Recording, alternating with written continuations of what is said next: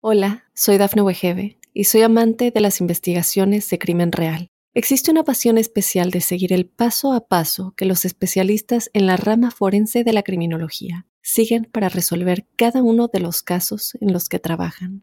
Si tú, como yo, eres una de las personas que encuentran fascinante escuchar este tipo de investigaciones, te invito a escuchar el podcast Trazos Criminales con la experta en perfilación criminal, Laura Quiñones Orquiza, en tu plataforma de audio favorita.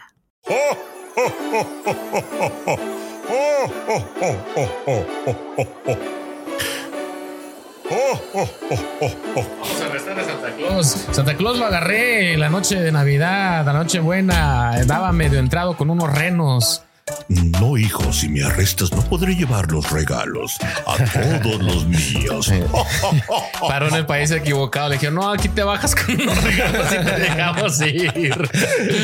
El levantón y todo. Feliz Navidad a todos. Hoy es el podcast navideño. Feliz Navidad. Ahí les voy a poner una foto para que nos vean, los que nomás nos escuchan, este, para que vean los sombreritos. Este eh, Job trae, anda de elf. Ah, sí, necesito ponerlo para acá enfrente para que se vea así el. Sí, ¿has visto la película de Elf? Ah, Raquel Sí. Cascabel. Hombre, el cascabel. te Mira, aquí tenemos cascabelito, Are. Y tú andas así como Santa Claus, este rock De Alameda. Navidad. Santa Claus Chilango de Alameda. ¿Qué pasó, mija? Hacerle la foto. Bienvenidos De al podcast. Eh, el, el- el menú que tenemos para el día de hoy, Sammy, ¿cuál es? Bueno, vamos a hablar de Navidad. Pues es Navidad. Queremos ver qué pasa con los policías en la Navidad, eh, cómo trabajan, que nos cuentes algunos casos que hayan sucedido en esta fecha, en otros años y también un poco de salud mental, porque también son fechas en que pues mucha gente se siente muy feliz, pero otra se siente muy triste. Entonces tenemos curiosidad también de cómo se relaciona la salud mental con la policía. Claro que sí. Entonces, feliz Navidad, feliz Navidad a ustedes. Feliz Navidad, feliz Navidad a todos. ¿Cuál- ¿Cuáles son las tradiciones más, este, que más te gustan de la Navidad, Sammy? Ay, la posada, eh, por supuesto la Nochebuena, ¿no? La, la cena, El, el ponchecito. La Ah, comidita diferente. la misa de Navidad, que bueno, todo elegantito y, y, y pues como que ese, ese ambiente bonito que se da eh, específicamente en esa misa de Navidad, ¿no? Sí. La música y como que todo el mundo Pam, va pam, más. pam, pam. Ajá. Eh, la familia, se llena la iglesia, todo eso. sí, Muy bonito. muy bonito. ¿Y tú, Job, qué es tu parte favorita de la Navidad? Eh, la comida, la neta. Sí, ¿verdad? sí, yo soy un comedor. Mm, Sí, pues es que yo pienso que es cuando las, las- la mayoría de la gente saca sus, sus mejores eh, recetas, ¿no? Acá para cocinar algo rico para los demás. Exacto. y, pues el hecho de convivir. Sí. Yo, yo, yo en lo guapetón, personal sí soy un poquito grinch, pero, pero sí intento, intento ser Como como, que- entrarle buscar- al ambiente. Entrarle buscar tu perro Max por aquí. ¿no? Sí, necesito, sí, necesito. Sí, mira, pues ser policía, en, en- especialmente, y un saludo a todos los policías y el personal Están de primeros hoy. auxilios que trabajan hoy, y que, que trabajan cada año. Es, es difícil ah, porque sí, ah, normalmente lo que hacen es de que pues, en el trabajo eh, nos dan días ah, pagados, días libres, ¿no? Entonces, pero no te dan ese día. Entonces, por ejemplo, por Navidad te van a dar tus 8 o 10 horas de tiempo libre, pero vas a trabajar ese día y puedes tomarlo en otro Después. día. Oh, pero ahí van todos. ¿Cómo? ¿Van todos los, todo el departamento de policía o hay algunos Solo que los sí lo toman? oficiales, lo que sí lo, bueno, ah, si este ya es tu día libre, pues es tu día libre. Pero si estás, o sea, si te tocó por suerte que era tu día libre, Qué bueno. ya, ya, ya Pero a fregaste. diferencia de otros trabajos, como que no es un día para todos, ¿no? Y Sino ese es todo el año. gente- Sí, no importa el, día. Y, y al contrario, a veces hay, hay días festivos que más oficiales están trabajando, ¿no? Porque es cuando estás más ocupado a veces. Mm. Navidad en lo general es, es bastante calmado. Eh, de vez en cuando pasan dos que tres cosas, pero eh, en lo general no, no agenda uno muchos oficiales extras para, para Navidad. Los días que son más así como Labor Day, el 4 de julio, a, a fin de año, año nuevo y eso, porque hay mucha gente echando trago y manejando y pleitos y esto. Se pone buena la acción. Oye, Llegaste ¿cómo a-? No, no, perdón. Y a comentar en otro podcast que en el 25 es de los días más tranquilos en la policía, ¿no? Como que realmente la gente no De- sabe. bueno, de los, de los días festivos. De los días Ah, festivos, pues, festivos, sí. Mm. Ajá. ¿Y cómo funciona? Aparte porque también están cerrados todos los negocios. Pues sí, Entonces, Exacto, pues. ¿a no andas robando, gente? no ¿A dónde vas a robar de Walmart. a la Walmart. A la no, no vas a. Aparte de respetar esas noches, dicen, bueno, ya ves que hasta en guerras, ¿no? Muchas veces, eh, por lo menos esa noche, Amnistía, ¿no? Acá. día se, ajá, se respeta. Oye, pero eh, funciona, por ejemplo, la policía también hay como jerarquías de que, bueno, entre más alto estás, más chance tienes de no trabajar un día o, o cómo, cómo, cómo son, cómo hacen su schedule. Sí, mira, eh, para eh, agendar los oficiales, normalmente el, el sargento del equipo eh, lo- los va agendando. Entonces, am, si quieres te pide el día libre, pues como cualquier otro día puedes pedirlo, ¿no? Entonces ya el sargento va a ver cuánto personal hay y decide si te lo da o no, si hay algunos eventos, o a veces te dice, ¿sabes qué? Pues ven a trabajar a estas horas, pero tómate parte de día eh, libre. Pero sí, normalmente el, el sargento eh, va a estar encargado de los, de los oficiales ahí y del sargento va a estar normalmente encargado algún teniente o el teniente el capitán. Entonces, cada quien a su jefe le va pidiendo el tiempo libre, ¿no? Ah, sí. Ah, entonces, la gente que trabaja en la oficina, por ejemplo, eh, de, de los que se encargan de los expedientes y ese tipo de cosas está cerrado. Entonces, la oficina está cerrado.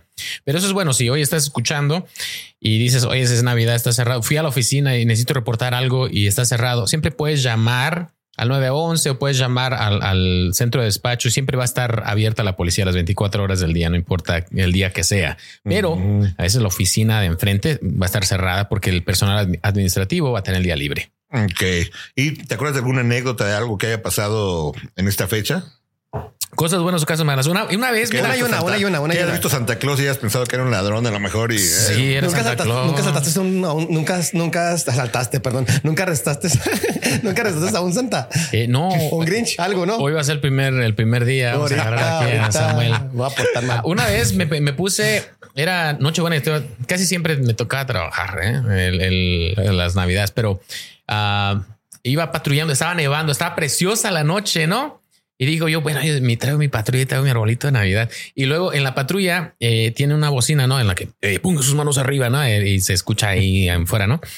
Entonces agarré el teléfono y pongo música navideña y era, era casi la medianoche y voy pasando las calles con ambas mis luces prendidas y la música de Navidad y me puse a recoger y dije a ver si alguien se queja. Nadie se quejó, No, pero me puse por las calles a pasar. el- ¿Cómo qué hora era? Y era casi la medianoche ya, las sí, 12 de por ahí. Nochebuena para Navidad. Sí, Te me- tocó trabajar y andabas Sí, patrullando. andaba patrullando. Y estaba la nevadona aquella, estaba la patrulla con sus luces y tocando música navideña. Dije, ah, pues A bueno, mí me gusta eso recuerdo. de, de- detalles, por ejemplo, cuando pasa también con los bomberos, ¿no? Que de repente tienen detalles que, que Ah, van sí. fuera desde, ahora sí que de su labor. Pero, por ejemplo, cuando fue lo de la pandemia, ¿no? Y que la gente no podía salir y de repente eh, tanto policías como bomberos, ¿qué hacían? Como en, en tu caso. Sí, en eso lo que estamos haciendo es de que íbamos, eh, en- en- alguien nos decía que era el cumpleaños o lo que fuera y llegamos a la casa afuera, prendimos las patrullas, les cantábamos este feliz Mm, cumpleaños o- Ah. y los rodeábamos. Los niños les encantaba, ¿no? sí. Padre. Sería ¿Llevaste la padre seguirlo de vez en cuando. De vez en cuando sí, sí. Si no, eh, en el tiempo de la pandemia, más que nada, no, no nos acercábamos, ¿no? Entonces nos quedamos en las patrullas Y De todo lejitos este, sí, nomás. de lejitos, pero la luz. Y entonces con el altavoz, pues ahí cantábamos o poníamos Navidad. Oye, ¿traes tu guitarra en la patrulla? Generalmente la, Sí, ¿y sí, la sí, cargas? sí, Porque sí. he visto, me ha tocado estar contigo y me acuerdo una vez llegó uno- una, una gringa y dijo, oh, you're the singing police. Así de que este, pues que mientras, mientras le hago su multa, déjale canto una canción, ¿no? ¿Cuánto tiempo te pasaste? Ese stop. Estaría padre una, una, una guitarra. ¿Te acuerdas la película de Desperado? Que era una guitarra y pero era también una pistola. Ah, era un rifle son acá. Yo casi no veo peli. O como la del mariachi, ¿no? Que traía el estuche. Esa, Y- ajá, ah, sí, la del era, mariachi. ajá, como la que segunda traía parte una- del mariachi. Era una bazooka y el otro una matralleta y el otro traía el Antonio Banderas traía su, Oye. su maletín lleno de. Estaría perro así, ¿no? De- puede, puedes tú proponer un, por ejemplo, quisieras eso, va a ser una pistola guitarra. ¿Te lo permitirían o no? Solo hay como que una categoría de Ah, pistolas. no va a ser pistola pistola, yo creo, ¿no? O Sería dices como que fuera una guitarra como- en forma de pistola O sea, o una pistola en forma de guitarra. intervenirla. Intervenirla. O que sí, que sí funcione. Ajá. Las dos cosas. ¿Será legal? Sobre todo el Legal, cierto- el sí, pero no sé qué. mariachi. Acá No no, sé qué tal. Haciéndote tu rolas y luego fierro pariente y luego con la, Sí, ¿qué con la, pasa? con la- con la guitarra tan tan tan tan. ¿Sabes que venden kits? Uno mismo puede armar una arma. Lo sea, te lo mandan ya tu arma. Sí, eso es completamente legal. Ya lo Pues, montas en cualquier parte. Sí, ¿no? lo montas sí, donde, donde sea. Mm. Y eso, esas no vienen con números de serie. Órale, de eso. con James Bond hacia el carro. ¿no? Hay reglas que según-.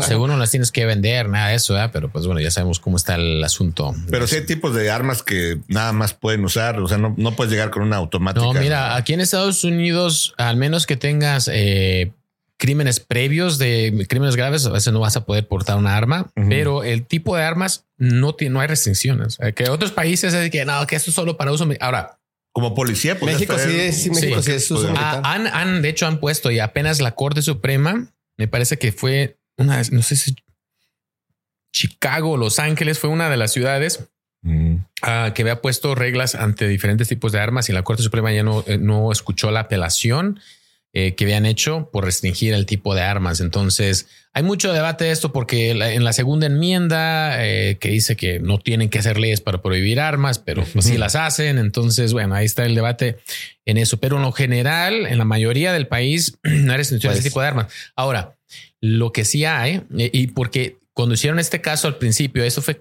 que no 70, yo creo 80, 60, ya tiene, ah, que trataron de, de controlar esto.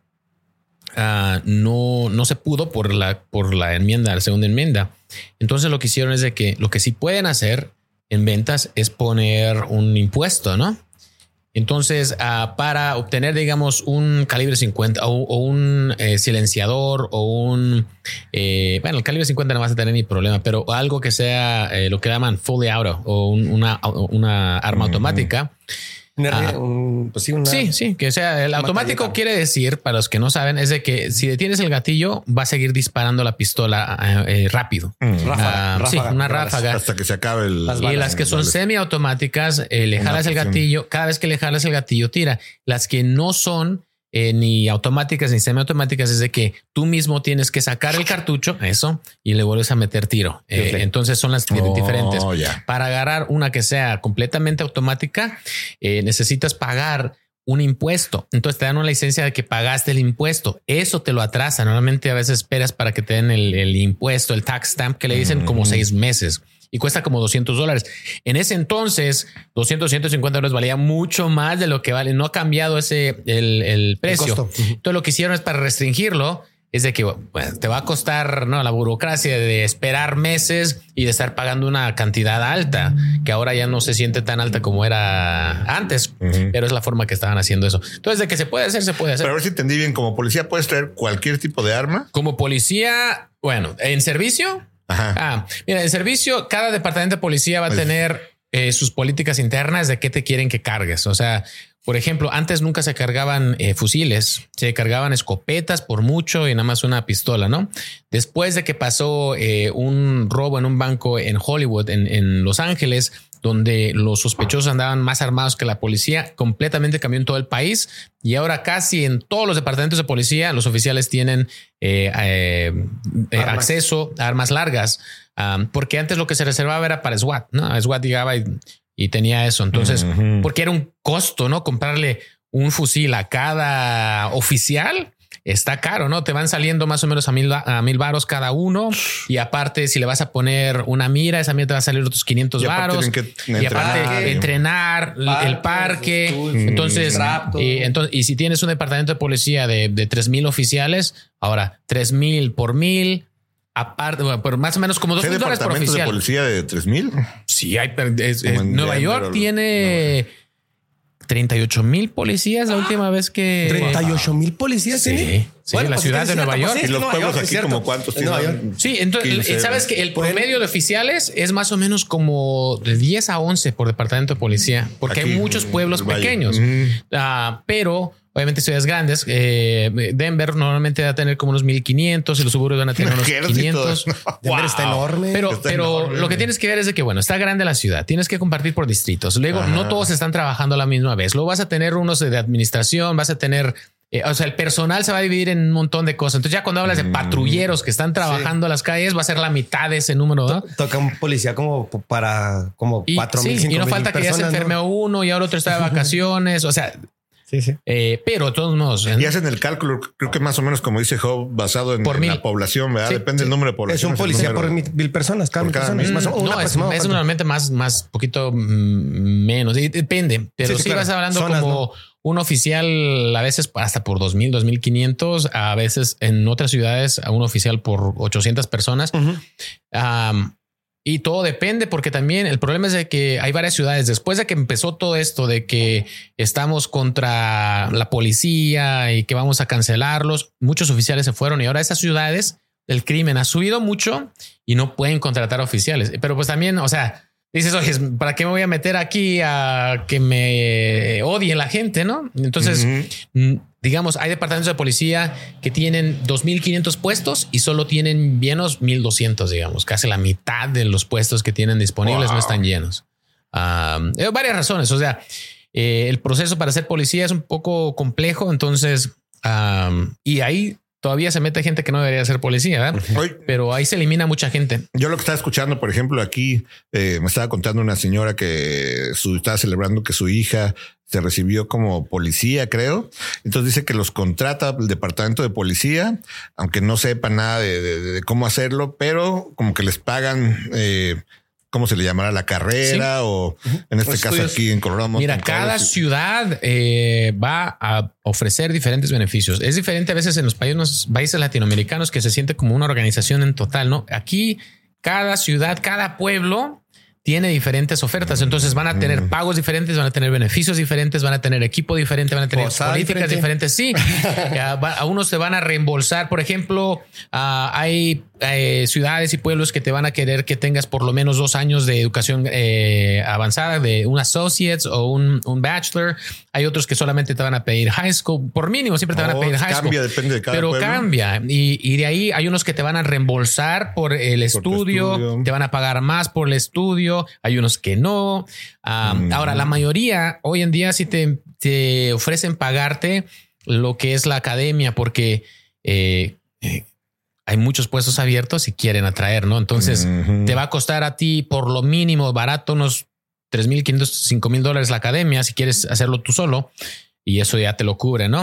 Am, entonces te, te está ayudando con eso para atraer más gente. Yo creo que sería un bueno un especial eh, ahora para el 2024. Uno específicamente, un, un capítulo, un episodio. cómo ser policía. Ajá, Sí, como que les recomiendas a los que apenas ah, uno a que los que están Que tenga soñando en eso, ser- Sí. cómo saber si sí tienen el perfil de, ¿Qué edad? de ser Sí. policía. A mí se me hace que lo vamos a hacer para la próxima semana Sí, de año bueno. nuevo para resolución si quieres ser Ándale, poli. porque son como que empezamos ¿Tienes, con ¿tienes alguna edad para poder de- entrar a ser policía? Ahorita vamos a hablar de eso cuando regresemos de- del Eh, corte. ah. Eh, ¿Qué Y vamos a hablar? salud mental eh, en esto, en estas épocas y en todas. ¿Cómo se relaciona la salud mental con el trabajo de policía? Hola, soy Dafne Wegebe y soy amante de las investigaciones de crimen real. Existe una pasión especial de seguir el paso a paso que los especialistas en la rama forense de la criminología siguen para resolver cada uno de los casos en los que trabajan. Si tú, como yo, eres una de las personas que encuentran fascinante escuchar este tipo de investigaciones, te invito a escuchar el podcast Trazos Criminales con la experta en perfilación criminal, Laura Quiñones Orquiza, en tu plataforma de audio favorita. Bueno, ya estamos, de vuelta. Estabas hablando de un caso tú de, esto y vamos a hablar un poquito de cuando las personas cometen un crimen y, y después por un problema de salud mental terminan sin, sin consecuencias. Han pasado varios casos aquí localmente y podemos hablar de, de un poquito de eso, ah, aunque es complicado. En Navidad normalmente es bien calmado. El problema es de que también mucha gente empieza a entrar en depresión, eh, mucho alcohol, drogas y otra cosa. Y Entonces, el clima, ¿no? Hasta a veces. Sí, eh, el hecho de que no hay suficiente luz, ¿no? Porque los días se hacen más cortos. Bueno, aquí en Estados Unidos ah, los días se hacen más cortos, entonces ah, eh, entra mucho este problema. Ocurrió una, una masacre aquí en el pueblo en el 2001, donde un hombre anglosajón eh, asesinó a cinco eh, hispanos, de hecho balació a varios más eh, en una tienda local. Y durante ese tiempo, cuando llegó a corte, sus abogados argumentaron de que no estaba bien de la mente prácticamente y que este tenía que pues eh, lo, lo mandaron a un hospital psiquiátrico. Me parece que ya salió. Ah, también tenemos otro caso acá. Platícanos de este, este, otro. Este caso fue también conmocionó mucho porque se trataba de una, una madre de familia que de repente pues acribilló, bueno, eh, se dice acribillar, bueno, le encajó, mató a cuchillazos, Cuchillas, a, a puñaladas a su hija y a su hijo, ¿no? Menores de edad y entonces bueno, pues ya la detuvieron. Entonces acaba de, acaban de decir el lunes que es declarada no culpable y pues por motivos de salud mental y la van a trasladar a instalaciones donde se encargan de tratar toda la salud mental por parte del Estado. Y empezó la reacción de la gente. Mm, La mayoría está así como en desacuerdo de que cómo era posible que, que se saliera prácticamente con, Con la, la suya. suya. Lo cual digo, nunca, nunca tienes contenta a toda la gente porque también si hubiera pasado lo contrario, muchos hubieran dicho seguro, ah, si hubiera sido un güero, este, lo hubieran, le hubieran dejado, lo hubieran tratado como un caso de salud mental. Entonces, no sé, bueno, a mí en lo personal me parece que el hecho de que haya hecho eso, pues sí es muy probable que estaba. Pues mira, yo, pienso, yo pienso que lo han metido a la cárcel un rato y luego después la meten acá. No, ya- ya estaba en la cárcel todo este tiempo. Estaba, ajá, pues más tiempo. sí. Ah, entonces, mira, les voy a explicar un poquito cómo funciona esto eh, bajo la ley y bajo los juicios. Hay diferentes razones por qué una persona eh, no pueda eh, eh, comparecer a un juicio. Entonces, para eh, cometer un crimen, y vamos a hablar de esto cuando hablamos de velocidad, ¿no? Hay algo que, para no hacerse muy complicado, importa la intención de la persona, ¿no? Tienes que querer. Entonces, hay diferentes maneras de cometer un crimen. Una es ah, lo que le llaman eh, negligencia eh, o un reckless. Reckless, no sé cuál sea la palabra en español, pero negligencia es así un descuido. Reckless es como que tu intención era matar a alguien, pero tu comportamiento estaba tan de la fregada Sí. que terminaste cometiendo algo, ¿no? Y lo otro es eh, sabiendo, teniendo la intención, o sea, en tus cinco sentidos tu Actos- intención fue eso. Entonces, actos imprudentes, por eso ¿no? también depende. Eh, luego hay homicidio en primer grado, en segundo grado, en tercer grado. Entonces eh, hay homicidio vehicular. Ah, entonces todo esto depende de la intención de la persona. Entonces, ah, si termino, si mi intención es matar a Samuel Bernal porque me robó 500 dólares y yo formu- eh, hago- formulo un plan, voy, te asesino es primer grado porque había intención, tuviste tiempo para pensar y cambiar y nada. Ahora, eh, si, si entro y te cacho robándome los 500 y me enojo y te, te mato en ese insta- instante, Segundo puede ser en, en el momento de pasión, ¿no? Que, que estaba enojado y entonces cambia el grado y cambia el tipo de sentencia. Ahora, ¿qué pasa cuando una persona comete un crimen y se determina de que en, eh, en ese momento no estaba en sus cinco sentidos y que no sabía lo que estaba haciendo? Cuando eh, pasa esto, no cometes, se, considera que no cometiste un crimen porque la intención cuenta. Entonces, si no fuiste, no era que estabas descuidado, no era que eh, tu comportamiento estaba tan grave que terminaste matando a una persona o que tenías la intención esa mañana, ya tenías tres días planeando. Ahora, no tiene que ser para ser primer grado, mm, eh, dice después de deliberar, ¿no? Pero no quiere decir que tienes seis meses planeando el asesinato. En ese momento puedes hacer un plan y hacerlo y Cinco llevarlo minutos. cinco minutos. O sea, no, no, pero entre eh, más tiempo, más fácil es de probar eso, ¿no? Pero cuando una persona eh, se encuentra que no estuvo en sus cinco sentidos, no cometes el crimen, porque el parte del crimen indica que tienes que tener una de esas intenciones, ¿no? Como en, en ahora, ¿cómo se determina esto? Normalmente, siempre que hay asesinatos de este tipo, los abogados van a pedir una evaluación mental. Siempre, bueno, siempre van a pedirla en general, pero específicamente en estos casos.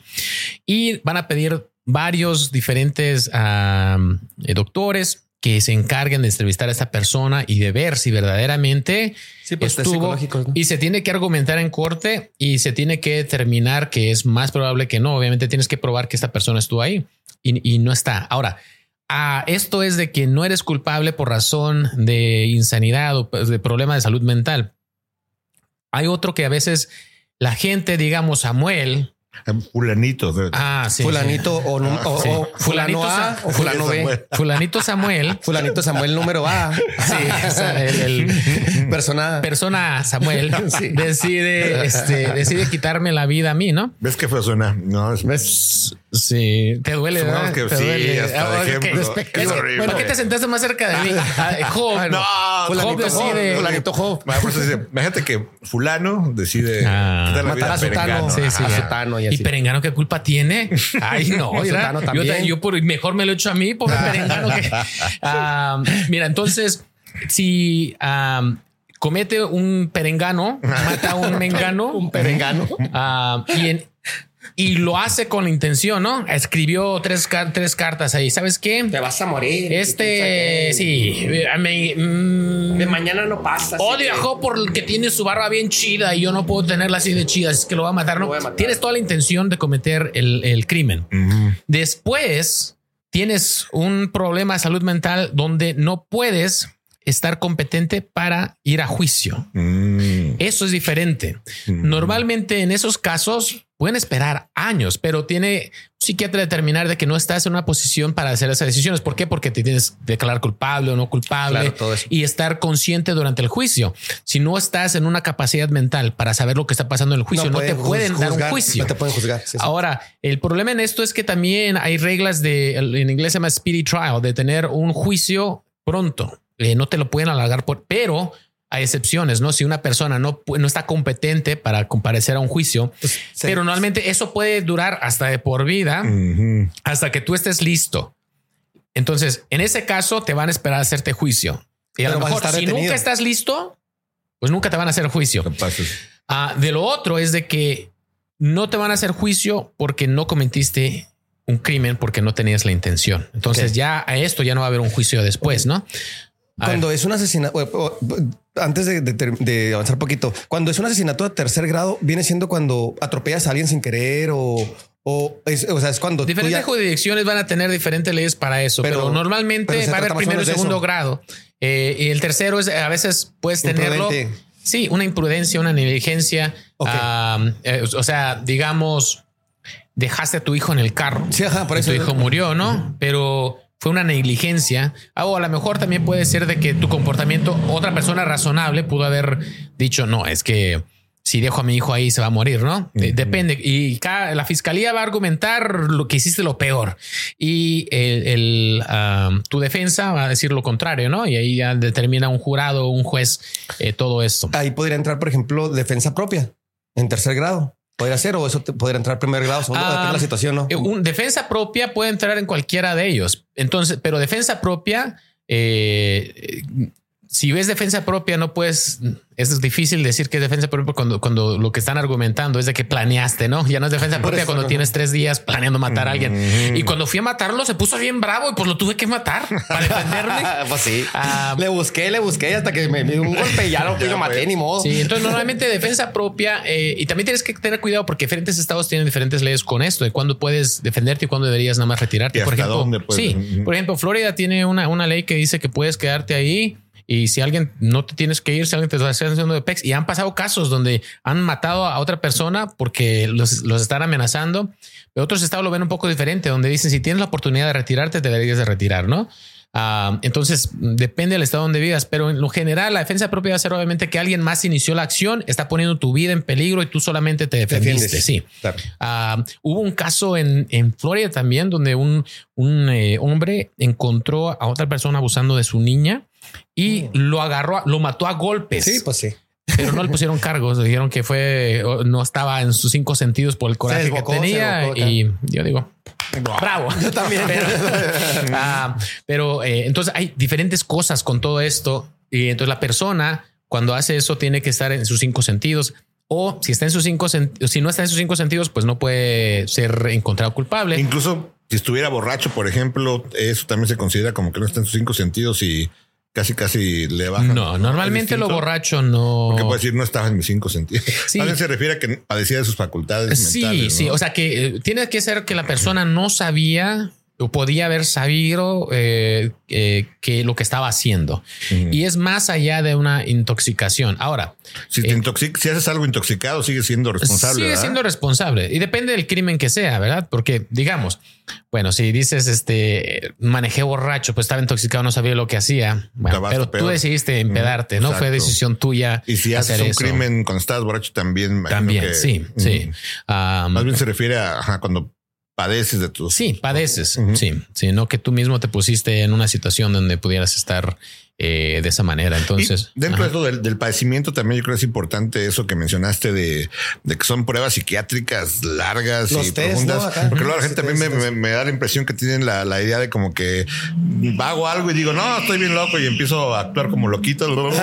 y ya así me dicen, no, ya, este, no, está loquito. Mi, hermana, mi hermana es psicóloga.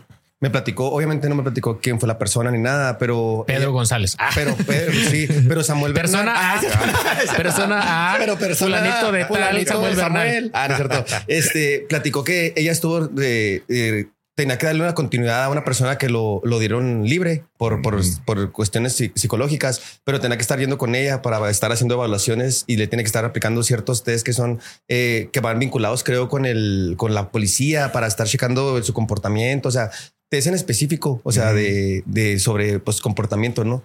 O sea, pienso que también pues es lo mismo que hacen aquí, ¿no? Sí, o sea, son, ¿cuánto tiempo tiene que pasó este? Como dos años. Dos años, sí. Entonces toma tiempo. Eh, eh, yo he hablado con psicólogos que, que, se encargan de manejar este tipo de casos y de hecho, o sea, lo curioso es cuando, porque hay personas, ¿no? Que quieren hacerse, pero las personas tienen una idea de lo que es estar fuera de tus facultades y cuando lo hacen se nota, ¿no? Eh, en, en, las porque eh, hay, tienes una imagen. Es como cuando dicen eh, ves un show de policías en cinco minutos ya te resolvieron el crimen y pues no es la realidad. No, entonces lo mismo pasa. Entonces, cuando una persona se está haciendo, es fácil ver que la persona se está haciendo, no? Ah, no, nada más porque no contestes y te hagas el loco. sí, Entonces, y también sería interesante ver qué pasa, por ejemplo, ah, porque también luego se imaginan que como declararon que padecía sus facultades mentales, está como en un hospital así medio de lujo, y pero no, quién sabe cómo se dan las instalaciones de donde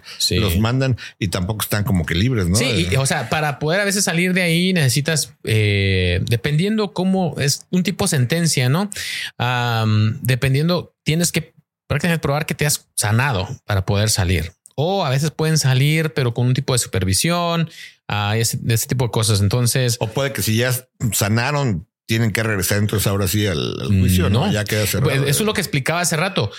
Si cuando lo cometiste estabas fuera de tus cinco sentidos, no te van a poder hacer juicio jamás. Aunque, después, estés aunque bien. después ya estés bien. Importa, a lo mejor ya estás bien, pero en ese momento que cometiste el crimen no estabas bien, no te van a hacer juicio.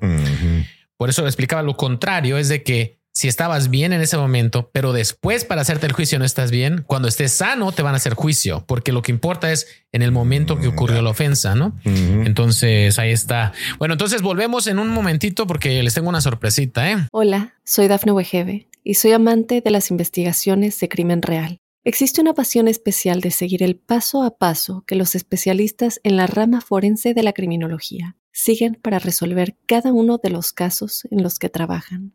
Si tú como yo, ¿eres una de las personas que encuentran fascinante escuchar este tipo de investigaciones? Te invito a escuchar el podcast Trazos Criminales con la experta en perfilación criminal, Laura Quiñones Orquiza, en tu plataforma de audio favorita. Ya estamos aquí de vuelta.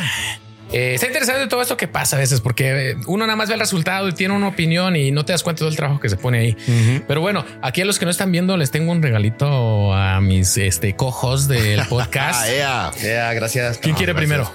yo no traje regalito. Yo tampoco. Samuel, Samuel, Samuel, Samuel. Samuel dicho que era como que traje regalos. Yo les di un café y Samuel trajo galletas. Trajo los tequitraques. Ah, a ver, eh, a ver, Job, ahí te va tu. A ver, pásalo a Job. Gracias nada más. ¿eh? A ver, tú quieres bueno para escribir, describe lo que está pasando. Es una bolsa grande que tiene una troca roja navideña con brillantina afuera y trae Santa Claus de, de, chofer en la troca roja. Trae papeles, celofán, eh, muy. ¡Ajá! Y es un chamarrón de acá. Leñador. De leñador. Ah, Ese cuadrado eh, azul con como café oscuro con borrega, bien perro. Oh, y abajo también trae una camisa con gorra también así para el frío. No va a pasar, no, va a pasar, frío. Y también está así. Gracias, gracias, Carlos. Gracias, gracias. De nada. Qué chido está. Ah. Y ahora va y viene el mío. Te, traje de Victoria Secret. Yo lo escribo. Es una bolsita chiquita rosa que dice Victoria. Victoria parece. parece no, no, no. Vamos a describir. Es una bolsita roja. Ah, mira, mira nomás. Sabe que me gusta a mí oler bonito. Es un Savage. Oh, hay un Dior. Ay, Dior. no, muchas ¿Te gracias. gusta? ¿Ya lo tienes? No, no, no, no, lo Pues tengo. luego, y- luego hay que abrirlo para que lo huelas. a ver Venga. si te gusta. a ver, ver mí siempre me ha Gracias, gustado. gracias. O Aunque vaya a estar en la casa, me baño y me pongo tanto tanta loción siempre. Así que No se nota, ¿eh? con el apeste de loción que llegué. Yeah. no, mira qué bonito. Gracias, Carlos. Gracias. De nada. Sí, muchas gracias. ¿Eh? Mira, Que suene, que suene ahí el microdito. Ahí. mira, vale. Ay. Ay, huele perrón. Ay, es más acercar más a ti, Sammy. Christian Dior, eh. Ajá. No, yo usaba puro Christian Pior. Cristian Pior. Puros siete Christian machos usaba sí, yo también. sí. Puros siete machos, eso sí. No, Una botita perrón. la abuela. está. Feliz Navidad. Gracias, gracias, Gracias. Que, los quiero. Y ve, no trajimos nada. nosotros, No, no, no, está, bien, está bien. No, no, no. Pues yo no de porque sorpresa, nos de sorpresa. Sorpresa. Sí. Dicen, eh, das el bien sin mirar a quién. Entonces, de fulano y sutano, mengano. ¿Cuántos hay? Fulano, sutano, mengano, perengano. Perengano. Mendrano. Ah, mendrano, no me la sabía. Ah, bueno, Todo lo que entonces, rime con Todo lo que termine con ano. entonces Silvano. eh, Silvano, ¿en qué nos quedamos? Silvano. Silvano. Cipriano. Cipriano.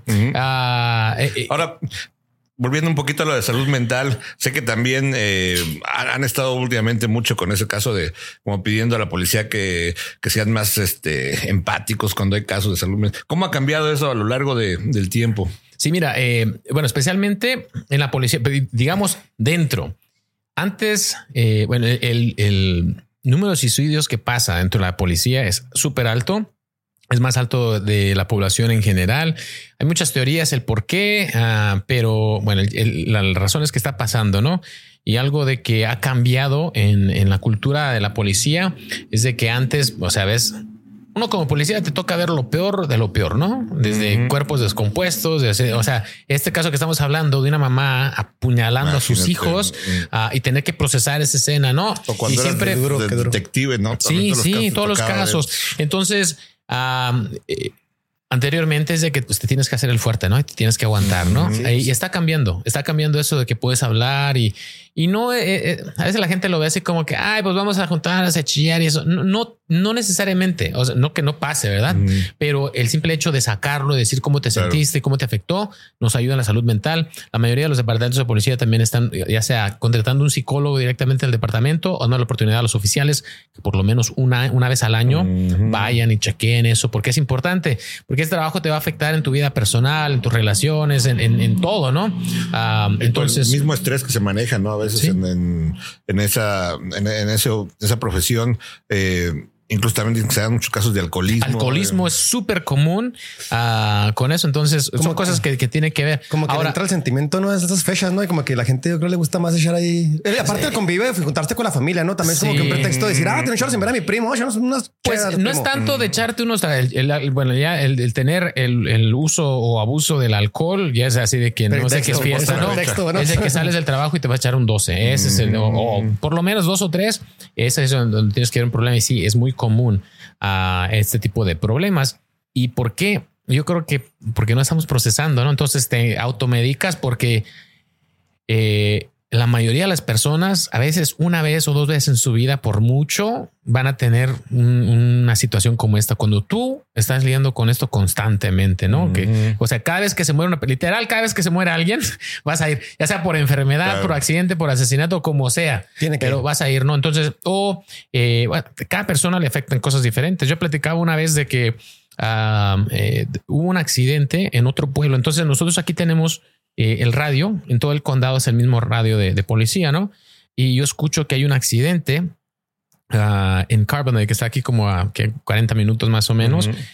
Um, y hubo niños y los niños salieron del, del carro, ¿no? Eh, porque no estaban bien asegurados. Ahora, yo he trabajado muchos accidentes, eh, he tocado recoger cuerpos, ¿no? De los accidentes que pasan.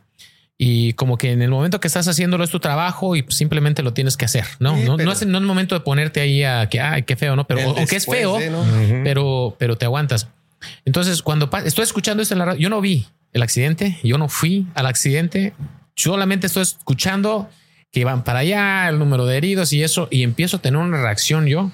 Donde se me viene en el pecho y me da unas ganas de chillar y se me viene toda esa emoción. tú manejando. ¿Sabes? Y yo creo que lo que me pasó en esa ocasión fue que como no tenía yo que lidiar con eso, me permití sentir que probablemente, y con tantas veces que lo he visto, eh, de que las, las personas están, eh, vas a tener que notificar a la familia que se murieron unos niños, vas a tener que recogerlos. Sí, empático. Sí, entonces como que te llega y me llegó y te digo, curioso porque no lo trabajé, no estaba ahí yo, eh, y no sé qué, yo, ni estaba pensando, nada, me llegó el sentimiento. Entonces, así pasa. Ahora, para eso la, la parte interna, ¿no?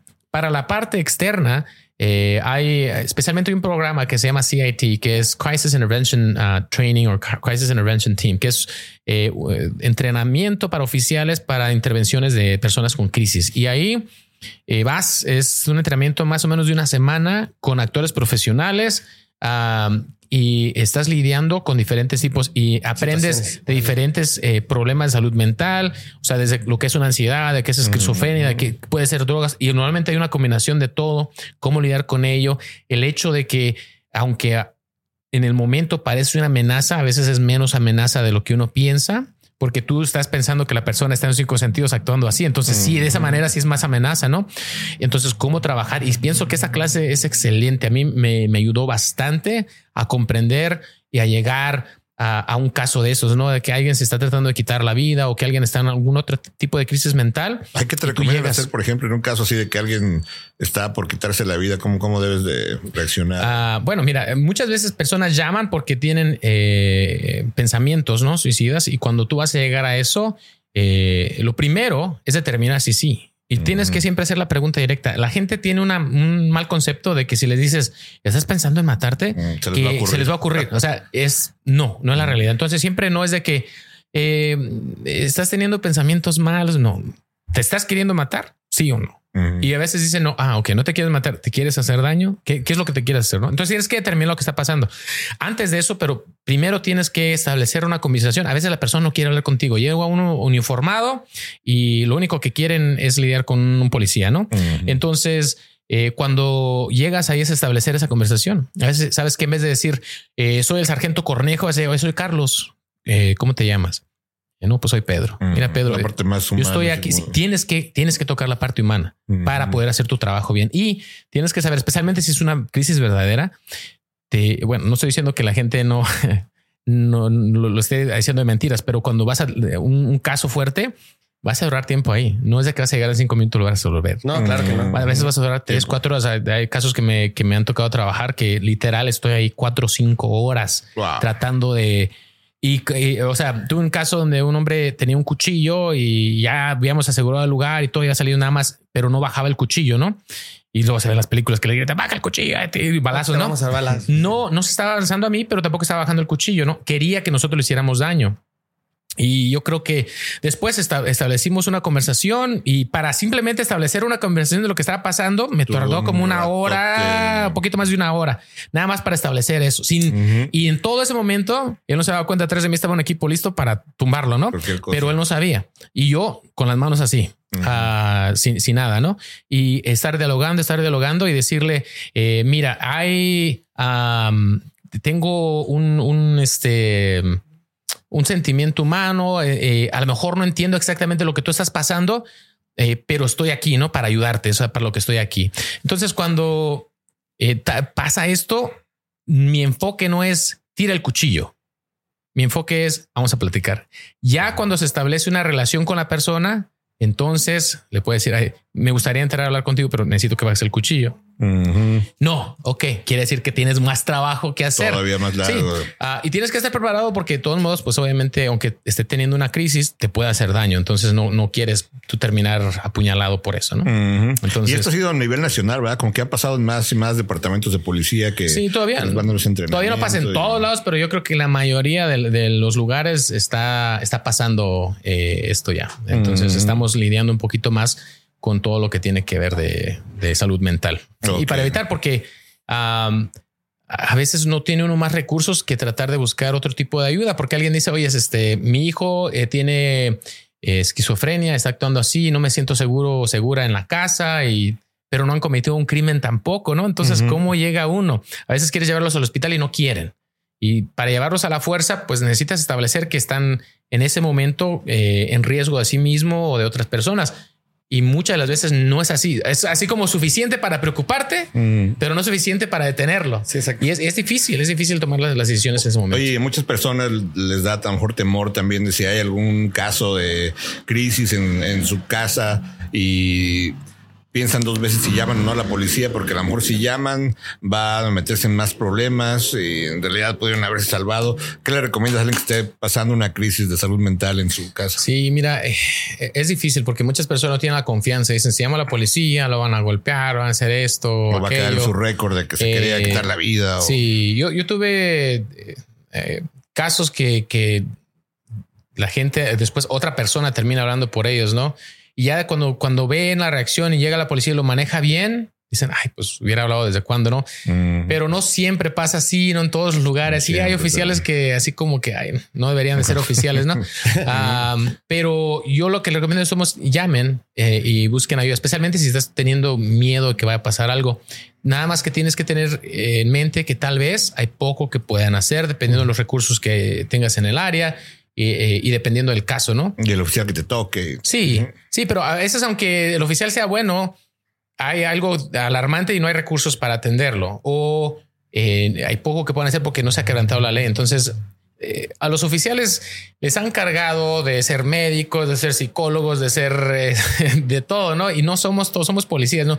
Verdaderamente, el trabajo es hacer cumplir la ley y ya nos cargaron otras, otras cosas. Muchas de las agencias tienen eh, un programa de, ah, en inglés dicen correspondent ah, o, o corresponder, ah, que vas, va el oficial, pero también va un especialista en, en- en salud mental Ok. eh, atender En ese tipo de llamadas, sí, en conjunto. Y funciona, funciona muy bien este programa. Ya que estábamos hablando ahorita de esto, quería dar un número, hay un número, ¿no? Para las personas que estén teniendo alguna crisis, hay, hay un hotline. ¿Cuál pero no es? está agarrando mi internet, a ver si ustedes va. No, compra pueden teléfonos agarrar. buenos. Búscalo si quieres aquí, mis amigos. Es que agarré la, la prepagada de la No, a- aquí en la casa se va, el- bueno, aquí se va un poquito la señora. ¿Para dónde se va? a ver, No sé, ¿Tienes un leak en el techo? Sí. No, no, si se, si se pierde de repente aquí, no. el pasillito. Te la buscamos en el aquí. mini. Sí. A ver. ¿Te gustó No, tu regalo? Sí, gracias. Ah, bueno. Gracias. se lo ponga, que se Sí, lo no, está haciendo mucho ponga. calor, pero sí te me lo pongo. está bien leñador, está bien padre, la neta. Gracias. Aquí está. Pero la cosa es que es importante que busques el Mientras busca- 988. Ya, ahí está. 988 es la línea de prevención, de prevención del suicidio y crisis. Está a las 24 horas y también varios idiomas, incluyendo el español. 988. Ujú. Y o no puede tengas- mandar un texto también. Y no tengas miedo, si, si tú estás teniendo estos pensamientos eh, de buscar ayuda, eh, también a, a veces Inicia con las, eso, las ¿no? personas están en un, en un lugar muy oscuro en su vida y, y no saben qué hacer. Y lo que quiero decirte es que hay esperanza, si hay ayuda y el primer paso es, es buscarla, ¿no? A veces es raro porque hay personas que no sé, ellos mismos nos llaman y llaman a la policía. Oye, estoy teniendo estos. Y sí, a veces se siente raro, así como que "Oye, me estás llamando porque tú estás queriendo, teniendo pensamientos al estimar a alguien más. No, no eres el único que está pasando por eso o la única que está pasando por eso. Muchas personas eh, sufren de diferentes eh, tipos de, de problemas de salud mental y es igual que si te dolía la cabeza o si te fracturas un pie, hay ayuda. Entonces, si estás teniendo esos pensamientos, no eres el único, no tengas vergüenza y llama y pide ayuda. Oye, y también muchas personas que nos escuchan, pues son, trabajan en la policía. ¿Tú qué le recomendarías con tu experiencia de sargento a, a colegas tuyos que estén teniendo también como depresión Sí. o Sabes que, que el problema es de que mm, como policías nos sentimos que no nos entiende la gente, como que nada más juzgan a que está este robot, no? Entonces, yo lo que les recomiendo es que busquen a una persona o algún colega, ya sea en ese mismo departamento o en otro departamento, o busques eh, a lo mejor un psicólogo que tenga experiencia eh, lidiando con eso, porque sí es difícil. El humor que tiene uno es súper oscuro ah, y así como que la- el tipo de experiencias que tiene se lo cuentas a una persona normal, y así como que dice, "Ay, no manches, este güey que Ah, Yo me acuerdo que tú decías incluso que conscientemente tratabas de buscar otro círculo de amigos fuera del departamento Fuera del de policía, aunque Sí. se llevaban muy bien, pero que era importante. Yo- bueno, Ah, para- yo creo para- amigo, porque no soy policía. En general, en general, yo creo para vivir la vida necesitas tener muy poquitos amigos de polis y, y tener Mm. mejores amigos que no sean policías, que te puedas alejar, que no. Yo creo que en, en general, para que no dependas tanto. ¿Por qué? Porque tarde o temprano eh, tu departamento de policía te va a dar algo que te van a regañar, te van a correr, te van a quitar el puesto, te van a el puesto a alguien más o, no te dio una patrulla nueva y, tú si toda tu vida depende Si toda tu vida depende de eso, vas a caer en depresión y vas a caer en otros problemas, ¿no? De ahí viene la adicción al alcohol y otras cosas. Entonces, eh, yo creo que lo mejor es tener un, buen círculo de amigos fuera de la policía.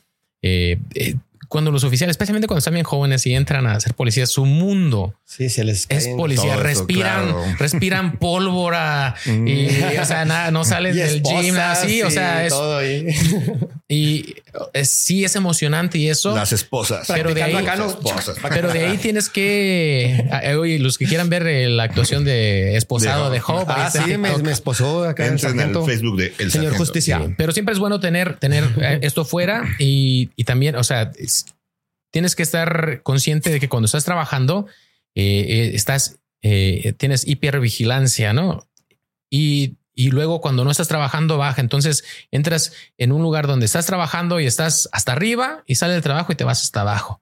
Ah, y tienes que buscar formas, Son muchas olas, ¿no? un hobby. Y cada quien para es diferente. No, si te gusta lanzar, está bien, ve y quiera balazo, lo que sea. Si te gusta hacer ejercicio, te gusta la música, si te gusta dibujar, lo que sea, pero tienes que encontrar algo donde balancearte un poco eh, a la larga eh, y distraerte, porque si no vas a caer en el problema de que nada más llegas a la casa, ves la tele todo el día y te vas y ah, otra vez a trabajar y el ciclo tarde o temprano te va a llevar al alcoholismo, algún otro problema, por lo menos depresión y llega al suicidio. Entonces, pero muchas gracias a todos los, oficiales que están trabajando estos días festivos, aunque nadie más los agradezca. Yo se los agradezco. Gracias por el servicio. Si arrestan a Job, a los bomberos, a fulano, a fulano. Ah, yo soy sutano, eh, fulano, yo soy sutano. A fulano y sutano. sutano número A, número B. Sí. ah, bueno, cuando volvemos nos despedimos con qué? Pues con una frase bonita y pensamientos navideños. Ah, bueno. Hola, soy Dafne Wegebe y soy amante de las investigaciones de crimen real. Existe una pasión especial de seguir el paso a paso que los especialistas en la rama forense de la criminología siguen para resolver cada uno de los casos en los que trabajan. Si tú, como yo, eres una de las personas que encuentran fascinante escuchar este tipo de investigaciones, te invito a escuchar el podcast Trazos Criminales con la experta en perfilación criminal, Laura Quiñones Orquiza, en tu plataforma de audio favorita. ya estamos de, de, vuelta. A ver tu pensamiento navideño. Un pensamiento navideño. Ay, tú estás bien preparado. Ya te dije. Ya lo toda la semana Porque cuando le pregunten a usted, dice, este, a Sutano, a Sutano, pregúntale. No, no, no. No es, un, no es una frase, pero es un pensamiento sobre Navidad que, que es una época, obviamente extremadamente capitalista y está bien, pero también recordemos que lo bonito al final de cuentas de todo esto debajo de la envoltura. Mira, si no te gustó mi regalo, queridos, no, ah, dímelo. Aclaré que, que, yo amo todo esto. pero de repito, la sustancia es eso, ¿no? El estar nosotros, el pasar tiempo con seres queridos y eh, que no nos olvidemos de eso. Eso es lo más bonito. Sí, yo creo que lo más valioso es el tiempo que compartimos con amistades, con familia y eso. Eh, y no te sientas mal si no te alcanzó para comprar los mejores regalos o lo que le diste. O sea, dijo, no te tenemos nada, pero aquí están ustedes. y qué, qué más valor tienes. curva. Sí, así los quiero, cabrón. A ver, también. Este, no, yo no tengo así como tal una frase, pero. Pero Google, ¿qué dijo? Pero Google, San Google, dice que la Navidad es bien bonita. No, yo pienso que, yo pienso que más que todo la Navidad no es el hecho de, de dar regalos ni la comida. En fin de cuentas, es como decimos, es el pretexto perfecto para poder estar con los seres queridos, ¿no? Y poder dar un abrazo de corazón y desear lo mejor para los demás. Exacto. Y les deseamos lo mejor, la verdad, a todos. Sí. Que pasen lo mejor. A todos los que nos han apoyado este año escuchando el podcast, muchas gracias. Gracias y esperemos que empezando el año todavía sea mucho mejor. A ver qué vienen cosas buenas. Nos dejen entrar a sus hogares. Sí, vienen cosas buenas. Eh, y ¿Esa fue tu frase matona o tu pensamiento? Ese era un pensamiento. Ah, ahora la frase matona. de que fuera chilango. Ándale, échate la Samuel. Yo sé que no, no, no, tengo ninguna. No, en serio no traigo una frase perrona. No, era un pensamiento. Bueno, eh, vamos a cantarles una canción de Navidad. A ver, este, ¿cuál es? Chingon Bell, Chingon Bell. Ah, el niño del tambor. Oh, esa me gusta. Yo no sé cómo. A ver. El camino que llega a Belén. Te voy a poner raca tan tan. Ahí está el tambor, ¿no? Está buena. ¿Cuál, ¿Cuál es tu canción favorita? Tu villancico favorito. Hijo eso, la de no, no sé. Esa es la de Santa Es bien grinch, Claus ¿cómo- le cuál- dio cuál un es su favorita? Sí, beso a que- mamá. Así, ¿no? Era- no, no sé. Se podrá... La tuya. El camino. ah, um, um, mm, mm. Traes un disco It's beginning to look a lot like Ajá, ya. Christmas. Sinatra. Everywhere we go. Take a look at the Grand Hotel. Ya ni me Oye, acuerdo estaría chido un Está proyecto de villancicos con el sargento. Sí, sabes que luego nos íbamos de Navidad. Oye, vamos a sacar una canción para subir acá para... para Ah, la algo gente. navideño. Para, para- para- no me están viendo, ¿va? para la gente. Para los que no están viendo, está haciendo como que tuviera una guitarra sí, en las como manos. si unas rolas. Sí. Bueno, feliz Navidad a todos. Nos despedimos. Nos vemos en próximo año. Y en año nuevo vamos a hablar de todo. Que si te interesa ser poli, no lo hagas. Ay, no te creas. Te explicamos todo. Que Dios los bendiga. Gracias. ¡Feliz Navidad!